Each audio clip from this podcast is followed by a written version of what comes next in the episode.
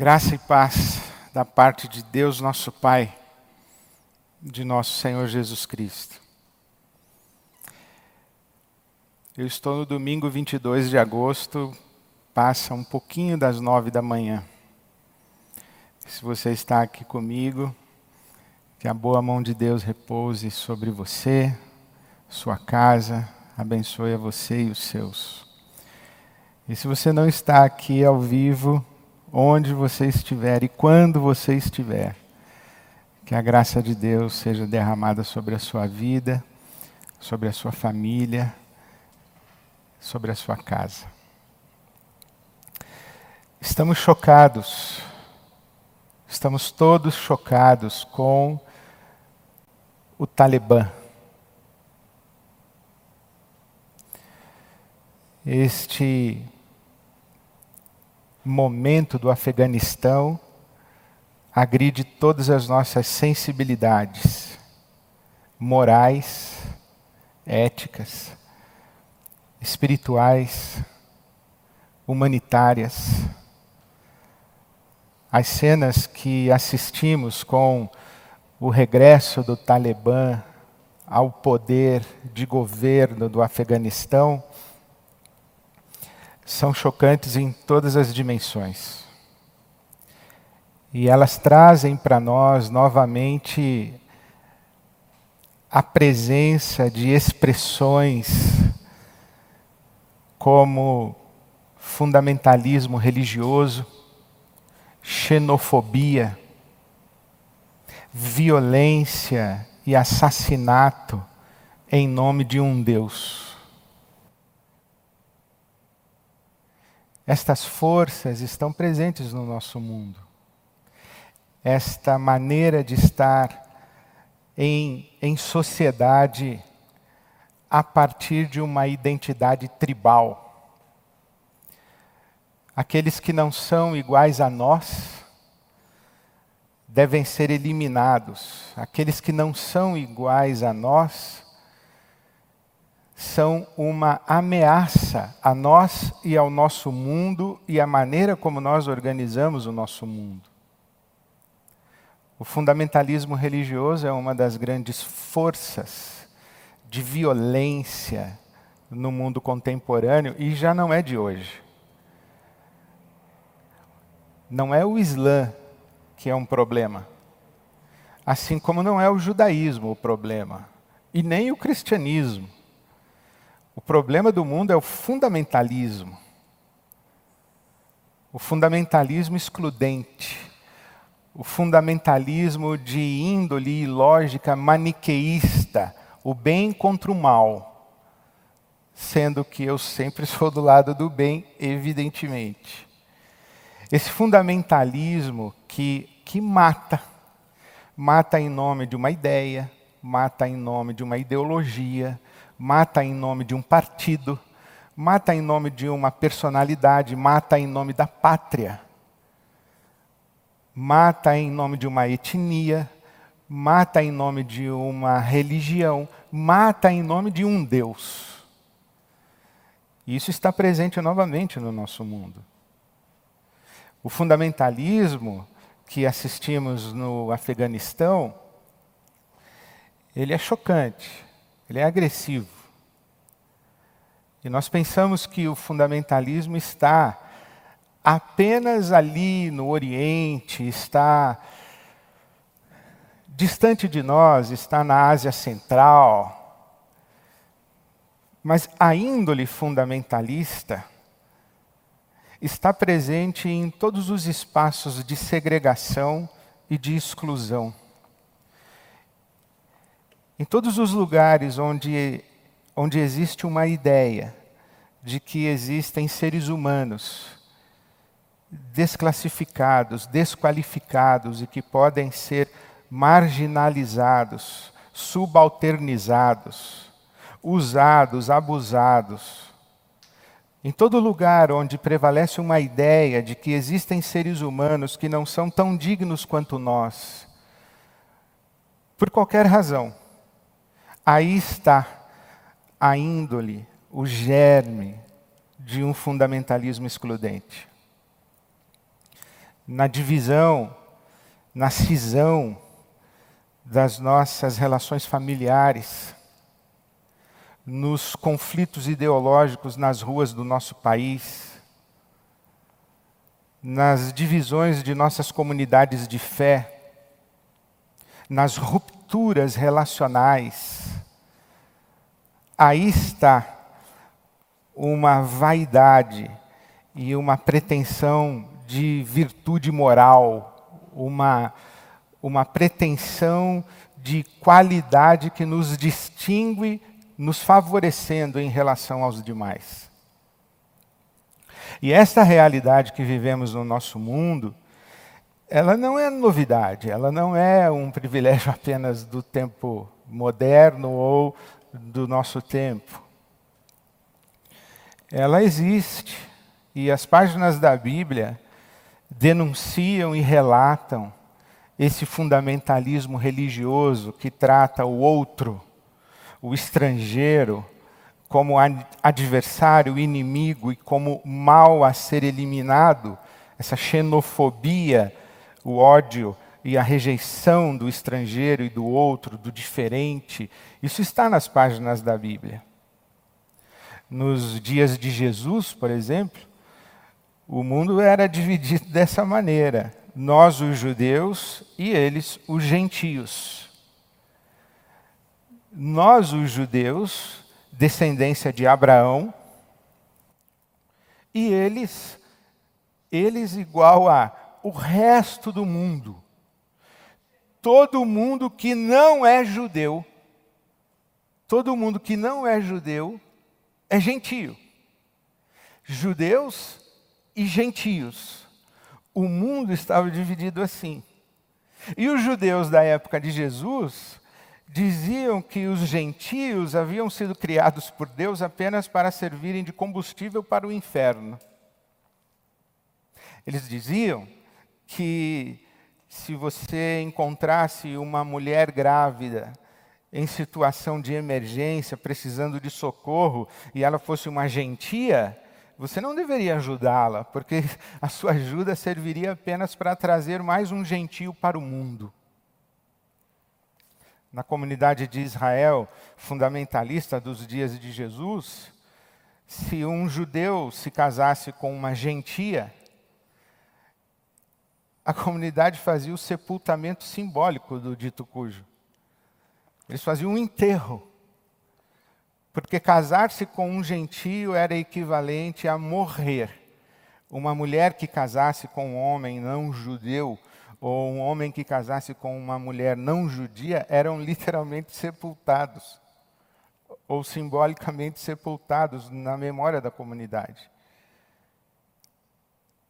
O Templo de Jerusalém era talvez o maior ícone de fundamentalismo religioso, de exclusão, a maior expressão de uma xenofobia baseada na fé. O templo de Jerusalém, ele era dividido. Existia o lugar santíssimo, o santo dos santos, onde entrava apenas o sumo sacerdote uma vez por ano. Existia o lugar santo, no segundo momento aqui, no segundo anel, onde estavam os sacerdotes oficiando os sacrifícios e os judeus. Descendo, descendo um pouquinho mais, estava o pátio dos gentios. E todos os gentios ali no pátio poderiam olhar para cima e ver o templo. Mas entre eles, gentios, e o templo existia um muro. Alguns achados arqueológicos expostos hoje no museu em Istambul encontraram placas de inscrições que eram afixadas no muro. Flávio Joséfo, historiador judeu, ele registra também esses dizeres. Estava escrito na placa o seguinte: nenhum estrangeiro deve passar, atravessar o limite estabelecido por esse muro. E aquele estrangeiro, gentio, que atravessar o muro, será culpado de sua própria morte, que se seguirá. O que eles estavam dizendo, olha, existe um muro aqui, e você que é gentio, não entre. Se você entrar, nós vamos matar você. Mas a culpa pela sua morte não será nossa, será sua, porque você ousou atravessar o limite que nós estabelecemos. Você não é um de nós, você não é um dos nossos, você não tem o nosso Deus, você não tem o nosso sangue. Então, você é uma ameaça a nós e você merece e deve ser eliminado. Bom, isso estava no Templo de Jerusalém. Essa era a grande mensagem do Templo de Jerusalém para os gentios. Uma absoluta deturpação da revelação de Deus na Bíblia chamada hebraica, no Velho Testamento, na tradição de Israel e dos profetas de Israel, uma absoluta deturpação, mas estava presente no templo. Atos capítulo 21 conta que o apóstolo Paulo, numa das suas visitas a Jerusalém, estava no templo e a multidão de judeus que estava ali o reconheceu, o arrastou para fora do templo, começou a espancá-lo na intenção de matá-lo. As autoridades romanas ficaram sabendo do tumulto nas ruas de Jerusalém, foram verificar o que estava acontecendo, perguntaram quem era aquele homem que estava sendo espancado, descobriram que era Paulo, Saulo de Tarso. Ali ele foi preso, e ele estava sendo espancado porque tinha sido acusado de fazer atravessar o muro um homem da cidade de Éfeso, chamado Trófimo, um gentio, um gentio chamado Trófimo, teria entrado no templo convidado pelo Paulo. Não sabemos se isso é verdadeiro, foi a acusação que foi feita. Mas isso explica muito de por que o apóstolo Paulo escreve a sua carta aos Efésios, no tom que escreve. E nós estamos lendo a carta aos Efésios, eu já li com vocês, e hoje chegamos ao capítulo 2, os versículos 11 até o 22. E com esse contexto, com esse pano de fundo, acho que você ganha um pouquinho de perspectiva para entender o que Paulo está falando aqui. Essa carta aos Efésios, ela foi escrita não para os judeus, mas para os gentios. Paulo leva a mensagem do evangelho de Jesus Cristo aos gentios. Atravessa a fronteira étnica judaica e leva Jesus para todas as nações, todas as culturas, é, rompe o confinamento étnico de Jesus. É Paulo quem faz isso. Ele leva o evangelho aos gentios. E veja que interessante, a cidade de Éfeso era uma grande capital do mundo romano. É uma grande capital do mundo romano e uma cidade portuária, um lugar de trânsito de pessoas de todos os lugares do mundo de então. É ali onde Paulo está pregando o evangelho. E muitas pessoas não judias, isto é, muitos gentios, começam a se converter. Mas eles se convertem, mas eles se sentem é, cidadãos de segunda categoria do reino dos céus. Eles se sentem uma visita inconveniente e indesejada na mesa do reino de Deus. Eles se sentem mais ou menos como filhos bastardos, como filhos que não são muito bem-vindos, porque os filhos legítimos, entre aspas, ficam olhando de canto para eles. E então vem o apóstolo Paulo e escreve a carta aos Efésios, para esses gentios. E veja o que ele diz no capítulo 2, a começar do versículo 11. Ele diz: Lembrem-se, lembrem-se que anteriormente vocês eram gentios por nascimento e chamados incircuncisão pelos que se chamam circuncisão, feita no corpo por mãos humanas. Isto é, vocês eram estrangeiros, e não tinham sido circuncidados, vocês não estavam, vocês não tinham certidão de nascimento na família de Deus. Naquela época, vocês estavam sem Cristo, separados da comunidade de Israel, sendo estrangeiros quanto às alianças da promessa, sem esperança e sem Deus no mundo.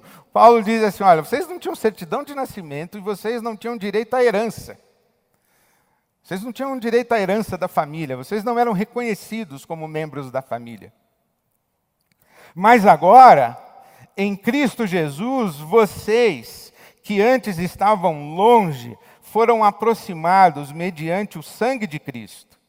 Pois Ele, Cristo, é a nossa paz o qual de ambos fez um e destruiu a barreira, o muro de inimizade, anulando em seu corpo a lei dos mandamentos expressa em ordenanças. O objetivo dele, Jesus Cristo, era criar em si mesmo, dos dois, um novo homem, fazendo a paz, e reconciliar com Deus os dois em um corpo, por meio da cruz, pela qual ele destruiu a inimizade ele veio e anunciou a paz a vocês que estavam longe e a paz aos que estavam perto, pois por meio dele, tanto nós como vocês temos acesso ao Pai por um só Espírito. Ora, ele diz assim: dos dois fazer um só, reconciliou os dois em um novo homem. Os dois quem? Os judeus e os gentios. O Paulo usa essa metáfora. Há um homem judeu e a um homem gentio. E Paulo diz que Jesus encontrou esses dois homens em inimizade, tendo entre eles um muro, uma barreira de separação, e este homem judeu dizendo: Deus é nosso, nós somos a legítima família de Deus, nós temos certidão de nascimento, nós temos direito de herança, nós temos promessas, nós é que somos o povo do pacto. E vocês, vocês do outro lado do muro, vocês não são nada. Vem Jesus, destrói o muro, reconcilia os dois homens, e dos dois homens faz um só homem. Por isso é que Paulo vai dizer, tanto em Gálatas quanto em Colossenses, que em Cristo Jesus não existe judeu e gentio, existe um só.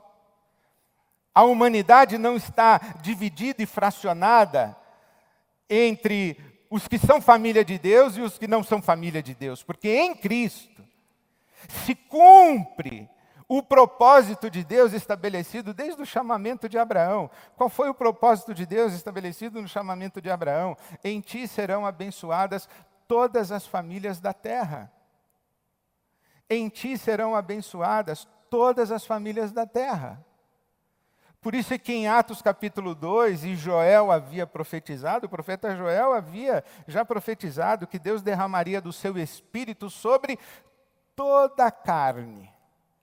Toda a carne, não derramaria o seu espírito sobre os judeus.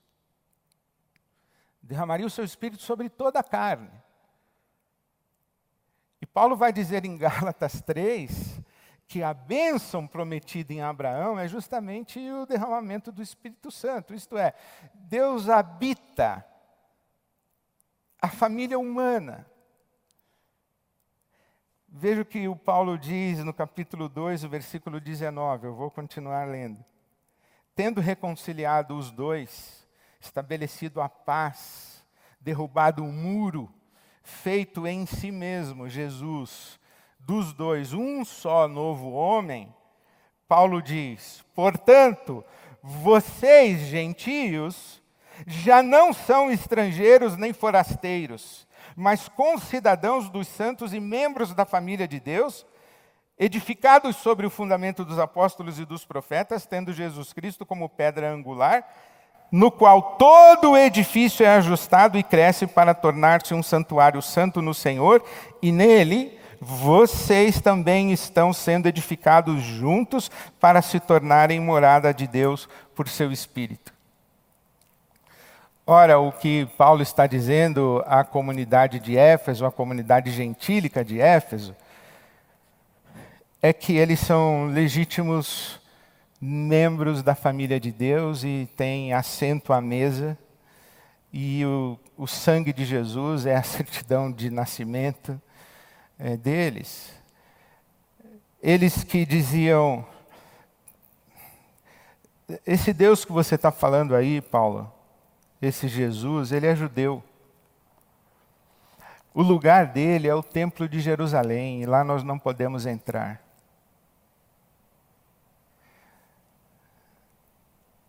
O Deus que você está falando, ele não é um Deus que, que serve para nós, porque nós não servimos para ele. E então Paulo vai dizer: não, vocês estão enganados. Deus não é judeu.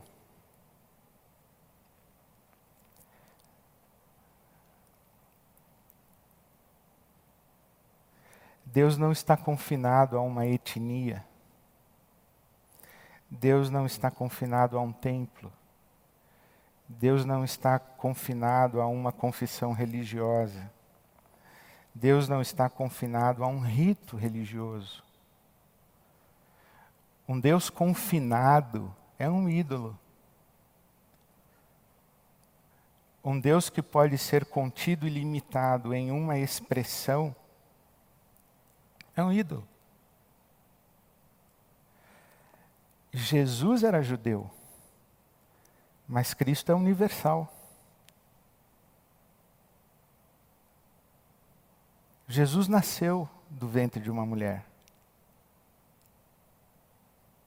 Mas o Evangelho de João diz para nós que o Verbo se fez carne. Mas o Verbo estava no princípio com Deus. Nele, o Verbo, todas as coisas foram feitas, e sem ele, nada do que foi feito se fez. Porque o Verbo não estava apenas no princípio com Deus, mas ele era Deus. E o Verbo se fez carne. Jesus tem começo, Cristo não. Jesus é judeu. Cristo é universal. Deus não é judeu. Eu tive a alegria de encontrar o texto do arcebispo Desmond Tutu, da cidade do Cabo, anglicano, Prêmio Nobel da Paz. Um dos livros prediletos do Desmond Tutu que eu li que tenho é: Deus não é cristão. Deus não é judeu. Deus não é cristão. Deus não é islâmico. Cristo é universal, essa expressão é de Richard Rohr, frade franciscano, tradição católica. Desmond Tutu, bispo anglicano.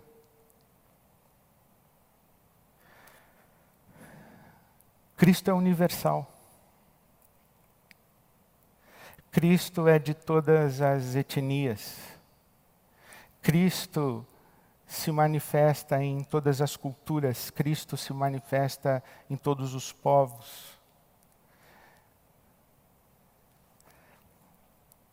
A tradição judaico-cristã é o locus da revelação. Isso é importante a gente diferenciar. O Cristo universal, o Deus eterno, Criador dos céus e da terra, evidente, Deus é Criador dos céus e da terra, Ele é antes do judaísmo, antes do judaísmo já era Deus. Antes do cristianismo era Deus. Antes do islamismo era Deus. Deus não é nem muçulmano islâmico, nem judeu, nem cristão.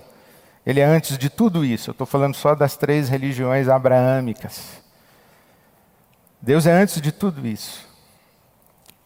Deus é antes de todas as coisas. Mas como saberíamos dele se ele não se revelasse, se ele não se mostrasse? Por isso que a tradição judaico-cristã é o locus da revelação de Deus. E Jesus Jesus de Nazaré, é a expressão de Cristo, a encarnação de Cristo. Mas Cristo é antes de Jesus. Jesus era judeu e Cristo é universal. Aqui na tradição judaico-cristã, que chega em Jesus, existe o lugar da revelação. Por isso que Jesus diz: Quem me vê a mim, vê o Pai. Eu e o Pai somos um. Mas, sendo locus da revelação, a tradição judaico-cristã não detém o monopólio de Deus. É preciso ter fé e confiança no caráter bondoso de Deus para concordar com Desmond Tutu quando diz que Deus seria muito pequeno se não fosse também pai de Mahatma Gandhi.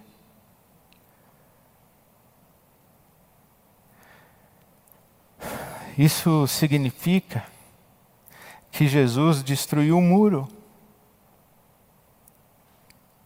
e acolhe toda a família humana. A carta de Colossenses é uma carta espelhada da carta aos Efésios. E Paulo escreve aos Colossenses no capítulo 1, versículo 15 em diante.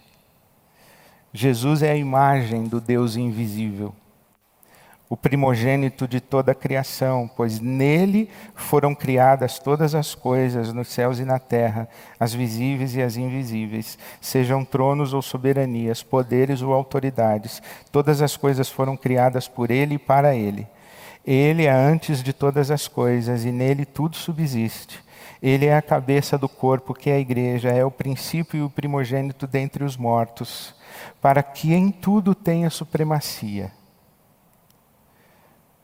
pois foi do agrado de Deus que nele habitasse toda a plenitude e por meio dele Deus reconciliasse consigo todas as coisas, tanto as que estão no céu quanto as que estão na terra, estabelecendo a paz pelo seu sangue derramado na cruz.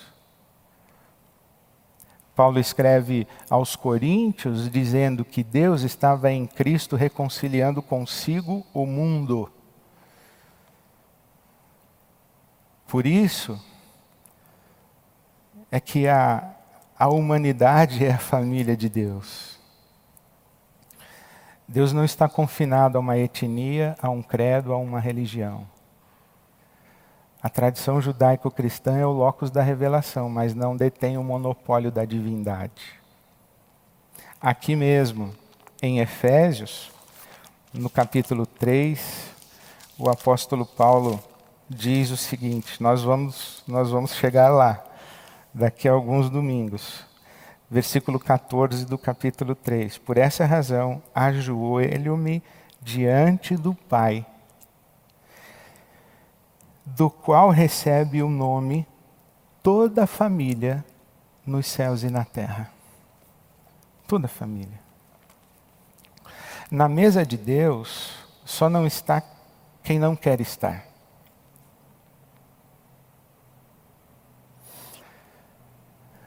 Porque Jesus derrubou o um muro. Jesus derrubou um muro de separação. Uma vez que o locus da revelação de Deus cumpriu seu papel em Jesus, o Cristo de Deus, o muro foi derrubado. E na mesa de Deus, ou à mesa de Deus, chega quem quer. E ninguém que está à mesa pode impedir acesso à mesa. Jesus exclui a exclusão. Jesus exclui a exclusão. Não entra quem não quer entrar. Não há ninguém impedido de entrar. Não há ninguém que não tenha legitimidade de estar nessa mesa.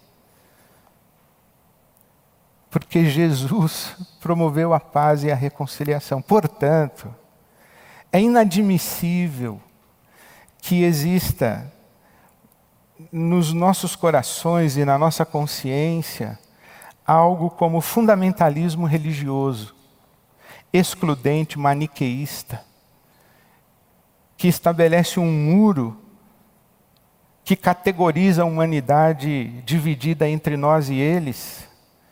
É inadmissível que, em nome do Deus revelado por Jesus, alguém cometa assassinato.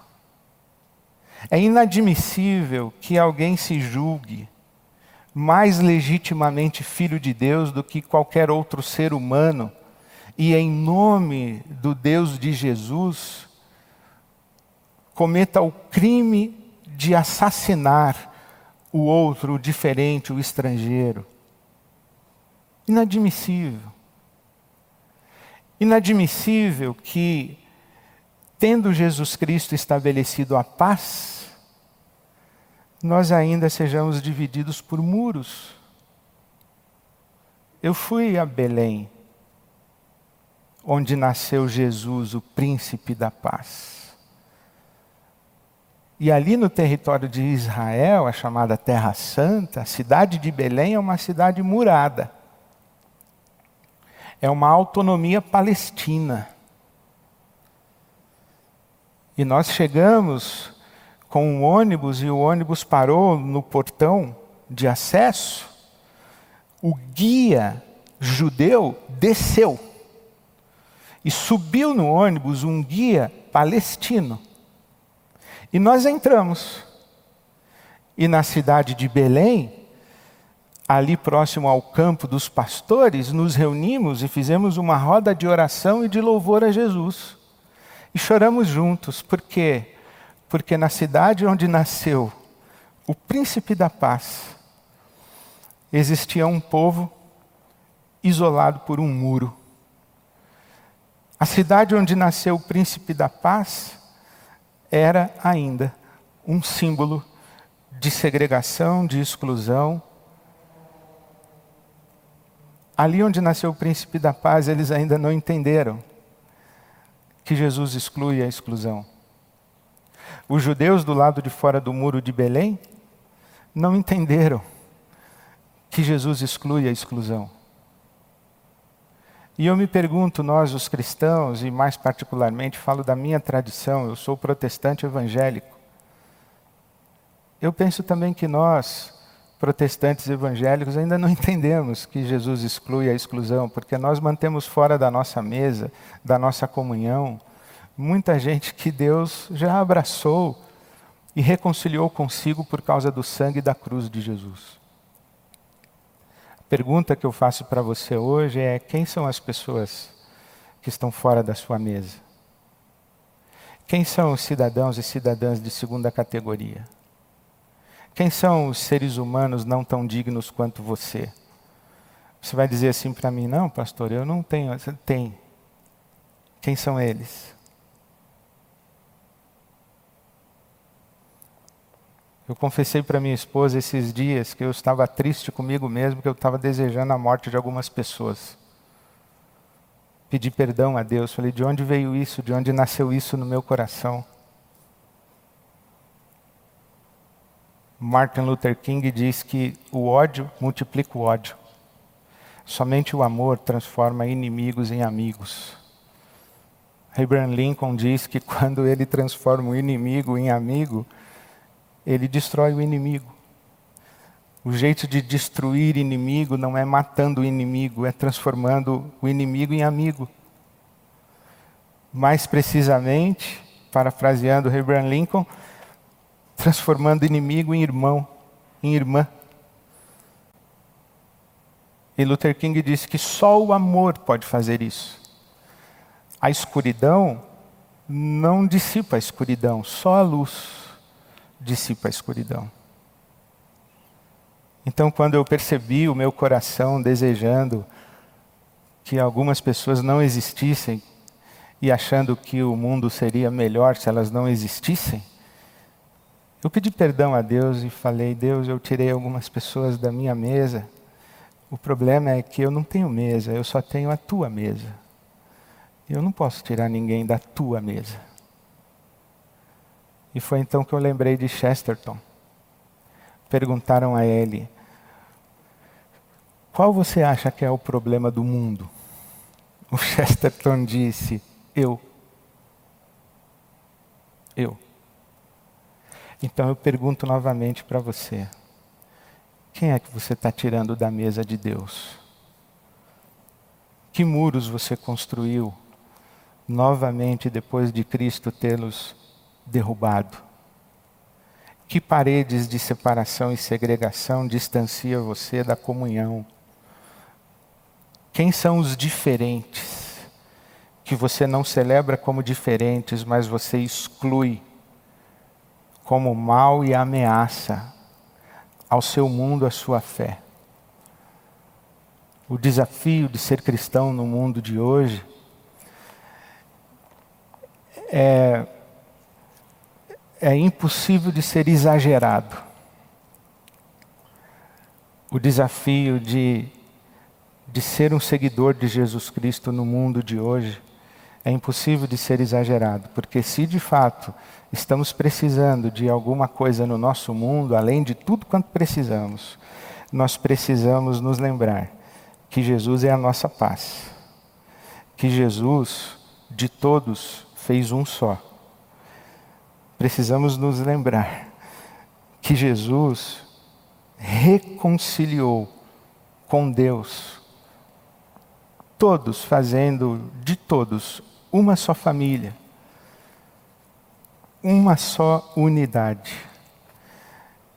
Se nós não conseguirmos viver isso, o Evangelho não terá crédito.